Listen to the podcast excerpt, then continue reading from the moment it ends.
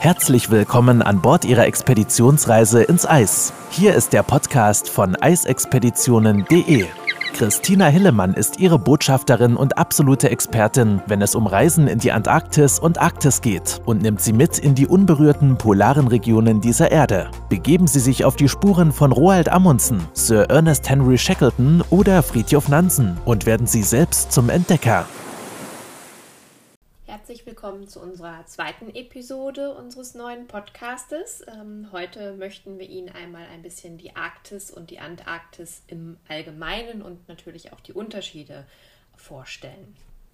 Die Arktis ist die Erdregion rund um den Nordpol.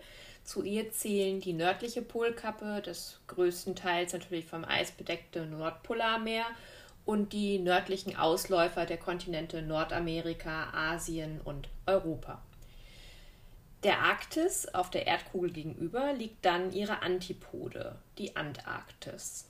Aber wir wollen uns jetzt erstmal auf die Arktis konzentrieren, denn im Zentrum der Arktis liegt kein eisbedeckter Kontinent wie in der Antarktis, sondern ein teilweise ganzjährig zugefrorenes Meer, der arktische Ozean sozusagen.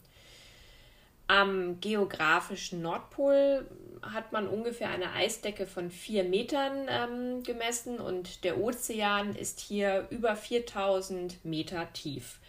Südlich wird der Ozean dann von den Kontinenten Nordamerika, Asien und Europa begrenzt. Der Begriff Arktis stammt von dem altgriechischen Wort Arktos für Bär, also übersetzt Bär, und das Adjektiv Artikos bezeichnet eigentlich das Land unter dem Sternbild Großer Bär, das in der Antike dem Nordpol näher stand als heute. Geografisch umfasst die Arktis eigentlich alles, was sich innerhalb des Polarkreises befindet, also 66 Grad nördlicher Breite. Heute betrachtet man die Grenzen der Arktis aber eher biologisch oder klimatisch, ähm, aufgrund des Klimawandels in der Regel auch. Denn die biologische Grenze ist die sogenannte Tree Line, nämlich da, wo der Baumwuchs zu Ende geht und wir die Tundra vorfinden. Ähm, klimatische Kriterien werden dann insoweit definiert oder die klimatische Grenze, dass man sagt, alle Gebiete, die, ähm, also nördlichen Gebiete, die einer Temperaturlinie folgen, also an der die mittlere, mittlere Monatstemperatur im Juli die 10 Grad Celsius Marke nicht überschreitet, die werden also auch als arktisch bezeichnet. Da die meisten von Ihnen die Arktis mit Kälte und Eis verbinden, können Sie sich bestimmt schwer vorstellen, dass es dort auch unterschiedliche Jahreszeiten gibt. Aber in der Tat ähm, ja, auch wenn der arktische Sommer nicht mit einem heißen süddeutschen Sommer oder gar mit der Hitze vielleicht Südspaniens vergleichbar ist, ähm, gibt, es in den Antarkt äh, gibt es antarktische Jahreszeiten und da auch deutliche Unterschiede hinsichtlich des Klimas, der Tierwelt und der Naturphänomene dann auch fragt sich natürlich, wann ist die beste Jahreszeit, wenn Sie eine Expeditionsreise in die Arktis machen möchten. Ähm, Sie ahnen natürlich schon, was ich darauf antworten werde, denn ähm, es kommt wirklich darauf an, was Sie machen möchten. Also was möchten Sie sehen und was möchten Sie erleben. Gucken wir uns einfach mal den Juni bis äh, Juli an. Ähm, das ist im Prinzip der ganze Sommer, dauert eigentlich von, von Ende Juni bis, äh, bis Anfang September, kann man grob sagen, in der Arktis. Aber wenn wir uns den Juni, Juli, wie gesagt, bitte anschauen, das ist so der Frühsommer. Ähm, ja, dann ist das eigentlich ähm, die beste Zeit eigentlich, um die Schönheit der Region so zu erleben. Das Meereis ist landeinwärts weit genug aufgetaut, sodass die ersten Expeditionskreuzfahrten dann auch ähm, durchgeführt werden können. Der größte Unterschied bei den Reisen betrifft dann je nach Jahreszeit eigentlich auch die Tierwelt, die sie beobachten können. Und in dieser Frühsommerzeit steht dann die Sonne auch in der Regel 24 Stunden am Tag über dem Horizont und die Temperaturen sind relativ hoch. Also für sie auch vielleicht sehr angenehm. Gucken wir uns an äh, die, die, das Wildlife, was können wir in der Zeit am besten ähm, sehen bei oder beobachten bei so einer Expeditionsreise. Das sind natürlich in dem Frühsommer die Seevögel, die Walrosse, unter anderem auch äh, verschiedene Robbenarten. Die Eisbären sind im Frühsommer noch gut zu sehen ähm, oder gut vorzufinden, die ja dann mit der, mit der Packeisgrenze praktisch gen Norden wieder wandern, wenn das Eis weiter schmilzt, äh, Rentiere und natürlich auch Polarfüchse. Äh, der Frühsommer ist also die Zeit des Jahres, in der diese Arten sich dann auch paaren und natürlich jagen und ihren Nachwuchs großziehen. Und ähm, die Jahreszeit ist deswegen eine großartige Möglichkeit, die Arktis wirklich in einem noch sehr ursprünglichen und, wie ich finde, auch fast schönsten Zustand zu erleben. Dann kommen wir vom, zum Juli, August. Das Eis zieht sich weiter zurück, sodass dann auch die Pflanzen während des kurzen Sommers oberhalb des nördlichen Polarkreises, zum Beispiel im Westen von Spitzbergen, aus dem Boden sprießen. Ende Juli bis in den August hinein ist dann auch eine gute Zeit, um kalmende Gletscher und Eisberge zu beobachten, da sich äh, dann die großen Eisformationen auch im offenen Wasser ungehindert bzw. besser bewegen können. Und äh, verschiedene Walarten verbringen die Jahreszeit damit dann auch äh, an der Küste nach Nahrung zu suchen und sich in der Nähe von Expeditionsschiffen im Meer zu sammeln. Also zu diesen unglaublichen Säugetieren gehören dann auch Buckelwale, die sie antreffen können, Zwergwale oder halt auch gelegentlich mal der Blauwal oder der seltene Grönlandwal ja, von September bis März, ähm, das ist dann schon so die Spätherbstzeit oder Winterzeit. Ähm, der Winter in der Arktis ist wie erwartet lang, frostig und äh, dunkel. Tatsächlich gibt es in den Wintermonaten, also in den südlicheren Regionen der Arktis, täglich im Durchschnitt nur etwa vier Stunden Tageslicht, ehe dann die Dunkelheit über den Polarkreis zurückkehrt. Die Durchschnittstemperaturen sinken dann auch auf etwa minus 30 Grad und können im kältesten Monat, also das heißt dann so im Februar, auch auf bis zu 50 Grad sinken. Obwohl es dann in der Zeit vielleicht für sie erstmal nicht so attraktiv scheint, weil sie sagen, oh, das ist mir alles zu kalt, gibt es natürlich aber auch da seinen Reiz, denn ähm, ja, während dieser Zeit haben wir dann ähm, die Nordlichter, die viele auch schon ähm, vielleicht mal sehen durften, ähm, wenn sie vielleicht in Norwegen unterwegs waren in den Wintermonaten. Die Jahreszeit ist natürlich gerade ja, prädestiniert für die Nordlichter. Hier sind sie am besten sichtbar und lebendig. Und dieses Naturphänomen, was ja auch bekannt als Aurora, äh, Aurora Borealis ist, ist äh, eine in der Atmosphäre zwischen Gasen und geladenen Partikeln stattfindende natürliche Reaktion. Und bei der dann die Farbmuster über den Himmel verteilt werden. Ähm, es gibt die unterschiedlichsten Farben von grün, gelb, rosa bis hin zu gelegentlich blau oder auch sehr selten rot und violett. Und wenn die Sommerzeit dann am Polarkreis in den Herbst übergeht, ist das natürlich eine ideale Jahreszeit, um vielleicht noch diese Lightshow der Natur sozusagen zu beobachten. In den Wintermonaten bereisen sie dann aber in der Regel das, äh, die Arktis nicht mit den Expeditionsschiffen, denn dann ist das Eis auch hinderlich und wir kommen mit den Expeditionsschiffen auch nicht mehr ohne Gefahr durch, sondern sie würden das ganze Land gebunden machen. Man muss aber dazu sagen, dass der Winter wirklich was für hartgesottene Extremabenteuer ist. Ne? Ähm, das sollte man wirklich bedenken.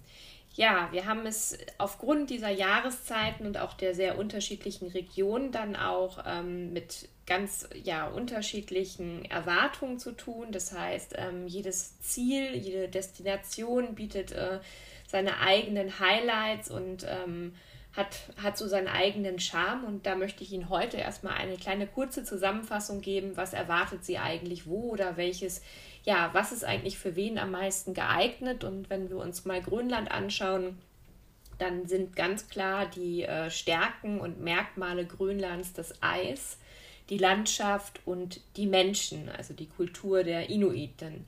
Die größte Insel der Welt hat halt nicht nur den größten Nationalpark der Welt zu bieten, sondern noch wirklich viel mehr. Wir haben die ältesten Steine der Welt, die ähm, werden dann begleitet durch Gletscher und abgeschliffene Schleifspuren. Das ist für Geologen auch immer sehr spannend. Alles dann auch umgeben von einem relativ klarem und sehr ruhigem Wasser.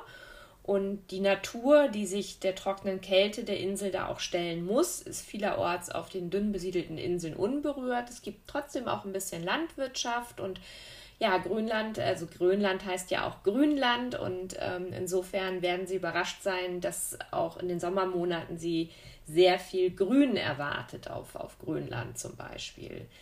Ein weiteres und für mich wirklich Hauptmerkmal für Grönland sind natürlich die Städte mit diesem Mix aus der Kolonialzeit, das heißt also die bunten skandinavischen Holzhäuser und ähm, dann natürlich der moderne, also die Industriebauten, Hochhäuser und dann mit der Kultur der Inuit, die wirklich mehr als gastfreundlich sind und ähm, Gott sei Dank auf Grönland auch noch sehr traditionell. Schauen wir uns Spitzbergen an, für mich so ein bisschen die, ja, die Perle der Arktis, wenn man so möchte, denn Spitzbergen ist genau genommen eigentlich die größte Insel des norwegischen Archipels, äh, der zwischen dem norwegischen Festland und dem Nordpol liegt. Und die Norweger haben den Gesamtarchipel dann damals Svalbard genannt, was übersetzt so viel wie kühle Küste heißt. Warum ist es jetzt so interessant, nach Spitzbergen zu fahren? Ähm, für mich ist es immer ganz einfach, denn es ist einer der nördlichst bewohnten Gebiete der Welt. Ähm, wenn wir uns kleine Orte anschauen wie Longyearbyen oder New Orleans, wo dann das Forschungs-, äh, die Forschungsstationen sind und das Alfred-Wegener-Institut auch einen Sitz hat. Ähm, er steht für felsiges, abgelegenes Gelände mit Gletschern und auch spitzen Bergen und natürlich einer gefrorenen Tundra und ähm, außerdem steht es natürlich ganz klar, es ist das Reich des äh, Eisbären, also es steht für die Eisbären, es steht für die äh, kleineren, gedrungener wirkenden Spitzbergenrentiere und auch für die Polarfüchse, die sich hier ihren Schutz suchen.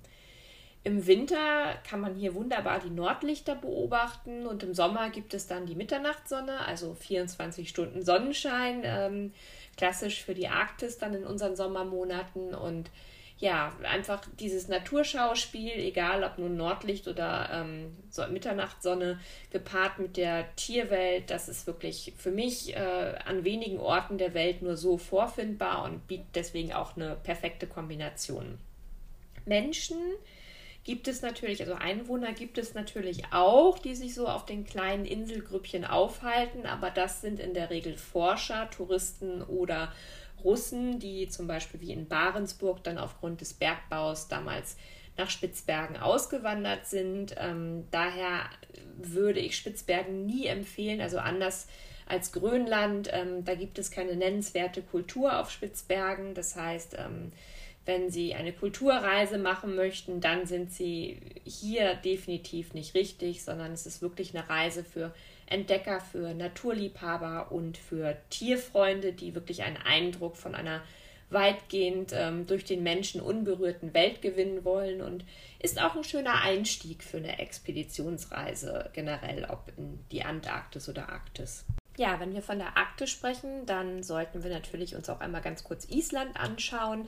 Übersetzt heißt Island Eisland und ähm, es ist wirklich eins der dünn besiedelsten ähm, ja, Inselstaaten im, hier im äußersten Nordwesten Europas sozusagen und mit rund ungefähr 103.000 Quadratkilometern ist Island nach dem Vereinigten Königreich ähm, der flächenmäßig zweitgrößte Inselstaat Europas. Die Hauptinsel ist äh, die größte Vulkaninsel der Erde und ähm, befindet sich knapp südlich des nördlichen Polarkreises sozusagen. Herausragend ist eigentlich die Kombination von Gletschern, Fjorden und Schweden oder skandinavischen Häusern.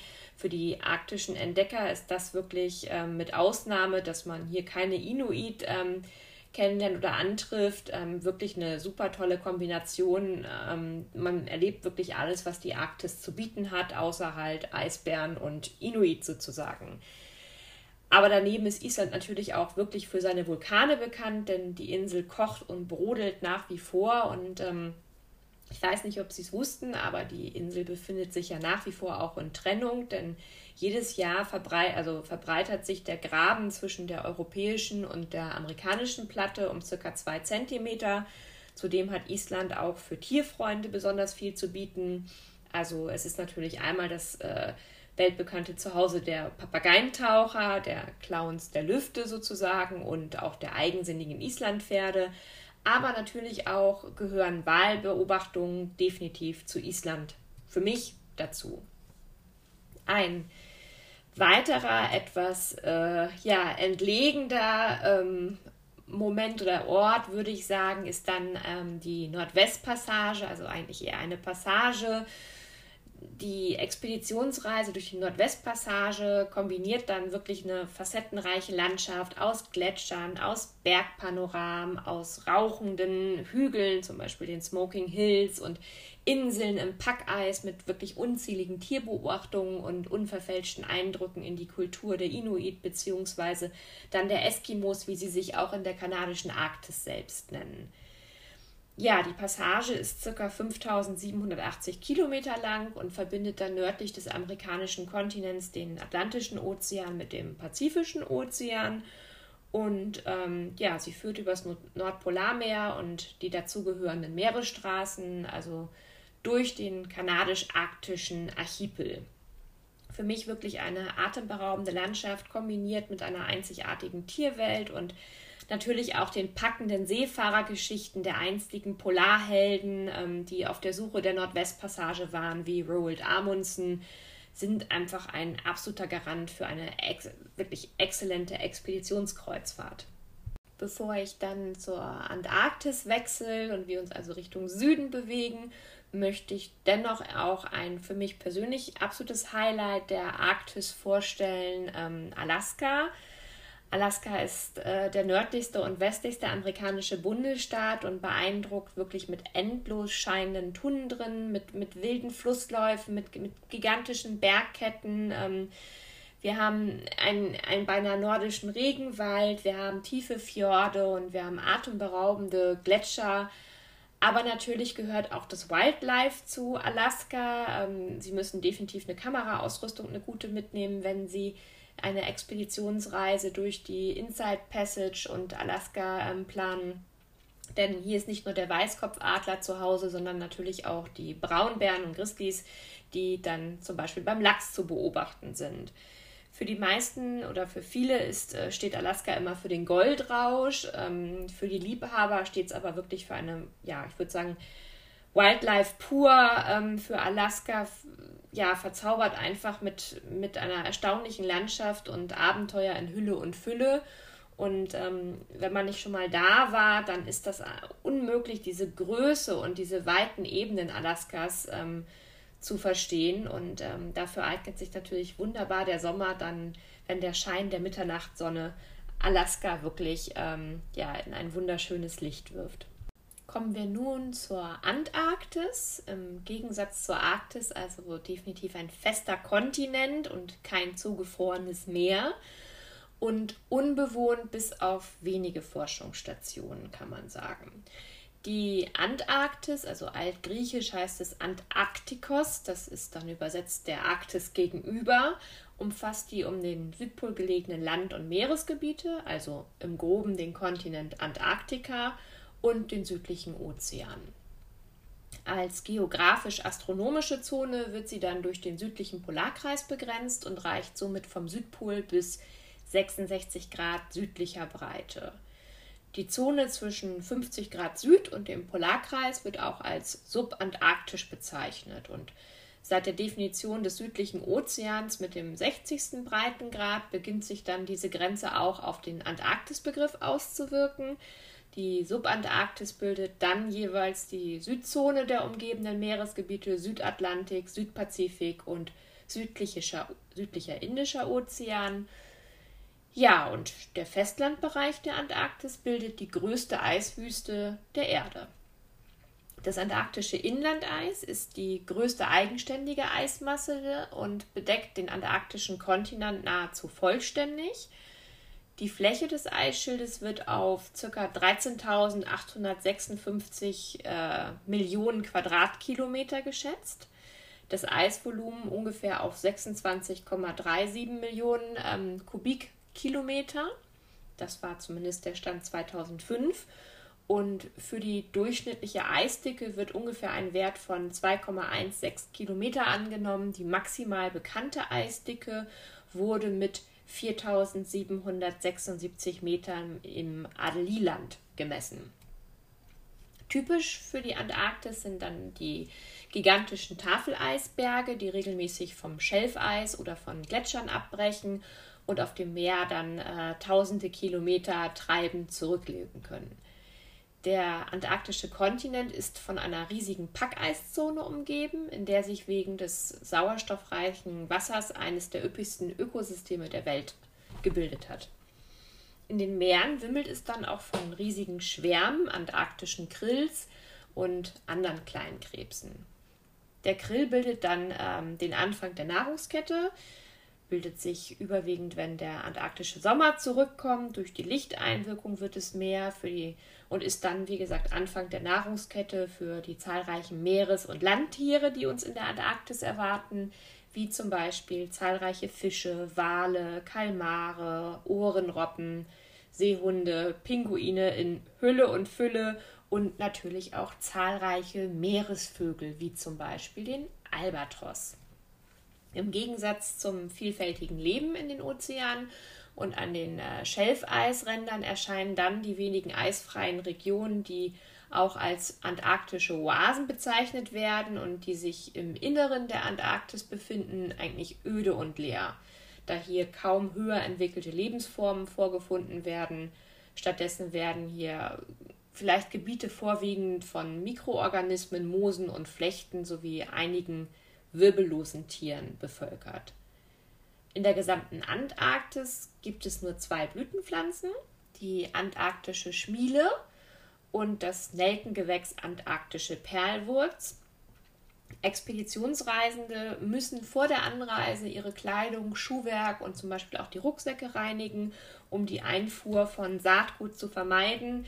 Ähm, ebenfalls vor und nach der Anlandung ähm, werden die äh, geliehenen Gummistiefel desinfiziert, sodass man wirklich nicht aus Versehen irgendwelche ja, Saat oder Keime mit in diese ja so empfindliche Region einführt. Während in der Arktis die Tierbeobachtungen nicht garantiert werden können, weil es ist halt immer nicht lenkbar, Gott sei Dank, kann man in der Antarktis definitiv garantieren, dass sie Pinguine in Hülle und Fülle und in den unterschiedlichsten Arten kennenlernen werden. Ähm, ja, und vor allem ist eine Expedition in die Antarktis deswegen auch ähm, ein Abenteuer für die, die Landschaft, also die Tafeleisberge und natürlich auch die Tierwelt erleben möchten. Kulturinteressierte, wie zum Beispiel dann nach Grönland, kommen hier wirklich nicht auf ihre Kosten, denn die einzigen menschlichen Einwohner, ähm, die wir hier erleben werden, sind einmal während der Anreise dann in Argentinien oder Chile oder zum Teil bei den Forschungsstationen ähm, oder natürlich auf den Falklandinseln oder Südgeorgien. Wenn Sie an die Antarktis denken, dann sieht man eigentlich sich immer bei tiefen Minusgraden vor Kälte bibbern. Ähm, dabei liegt die Temperatur im Sommer eigentlich um die 0 Grad an der Küste und der Sommer beginnt Ende September, also wenn das arktische Eis langsam zurückweicht. Und ja, die besten Reisezeiten fällt daher grundsätzlich auch in die Zeit von November bis Januar. Aber wie vorhin auch schon bei der Arktis erwähnt, gibt es natürlich auch da eine Art Jahreszeit oder Unterschiede in dem Sinne, ähm, wann also die, die Reisezeit für Sie oder welcher Monat der beste ist. Ähm, wenn Sie besonders den südlichen Polarkreis ansteuern wollen, dann sollte man eine Reise zum Beispiel im Januar einplanen, denn in diesem Zeitraum gibt es dann am wenigsten Eisvorkommen ähm, und dadurch kann dann, also eine Reise ab Januar, und dadurch kann dann diese Region am besten befahren werden. Schauen wir uns einfach mal die Monate an, damit Sie auch so ein bisschen die Unterschiede wissen, was erwartet mich in welchem Monat. Im November kehren dann die Wale in die antarktischen Gewässer zurück. Ich hatte vorhin schon erwähnt, ähm, wenn, wenn der Sommer startet und mehr Licht kommt, dann bildet sich mehr Krill und die Wale ernähren sich natürlich vom Krill. Die Antarktis ist dann auch noch sehr unberührt durch den Winter, der Schnee ist noch weiß und ja, die Pinguine beginnen mit dem Nestbau. Und äh, allein der Contest, ähm, wenn die dann ihre Steinchen klauen vom, vom Nachbarn, ähm, das ist schon wirklich ein lustiges Schauspiel, das sollten sie sich nicht entgehen lassen. Die Vettelroppen bringen dann ihren ersten Nachwuchs zur Welt und es ist natürlich auch ein Monat voller einzigartiger Naturschauspiele, wenn wir uns das so anschauen. Ein Erwachen, ähm, ja, ein Erwachen der Antarktis und äh, verspricht in jedem Fall Gänsehautmomente. Der Dezember ist dann ähm, die hauptsächliche Brutzeit der Pinguine, aber auch die ersten Pinguinküken erblicken hier schon das Licht. Zum Beispiel die Adelie-Pinguine, Eselspinguine oder Zügelpinguine. Und daneben entstehen dann auch die ersten Trampelpfade, das heißt, das Abenteuer ruft eigentlich die Entdecker, während ähm, um sie eigentlich neues Leben in der Antarktis entsteht. Der Januar ist dann die Zeit des antarktischen Kindergartens, wenn man möchte. Ja, kann man also kann man gut so sagen, denn äh, die Pinguinküken watscheln umher und die antarktischen Seebären gebären ihre Jungen.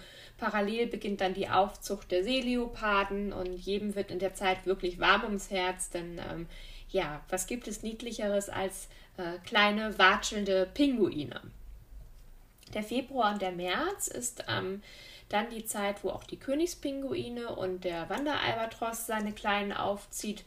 Im antarktischen Spätsommer ist ähm, natürlich die Halbinsel am besten befahrbar. Wir haben wunderschöne blutrote Sonnenuntergänge, die dann das Abenteuer abrunden. Das wären so im groben die Highlights, aber bitte bedenken Sie immer, dass die Natur natürlich ihre eigenen Gesetze hat und ähm, das alles nur so ein bisschen Beschreibungen sind, wie es in dem Monat aussehen kann.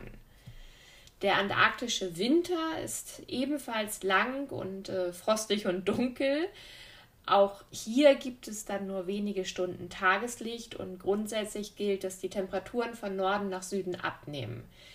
Die antarktische Halbinsel ist die mit Abstand, ich sage jetzt mal, wärmste Region des Kontinents, ähm, da sie am weitesten nach Norden reicht.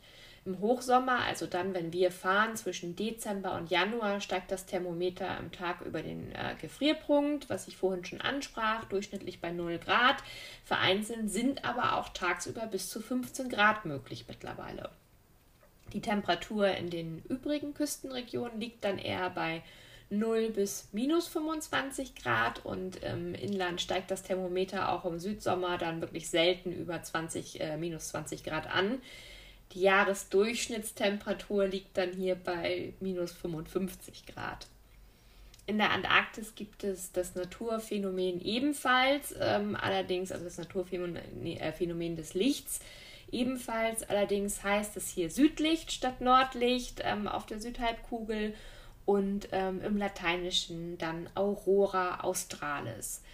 Die Wintermonate sind allerdings wirklich eher den Forschern vorbehalten, denn da gibt es keine Möglichkeit mehr, ähm, mit einem klassischen Expeditionsschiff äh, in die Antarktis zu reisen. Und ähm, das ist wirklich auch eher was für die Forscher als für eine touristische Reise.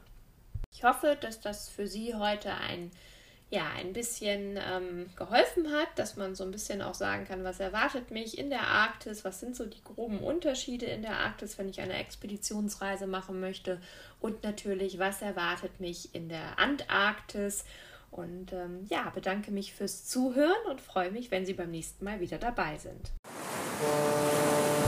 Wenn Sie mehr zu den einzelnen Reisen erfahren möchten, besuchen Sie www.eisexpeditionen.de und hören Sie auch beim nächsten Mal wieder rein.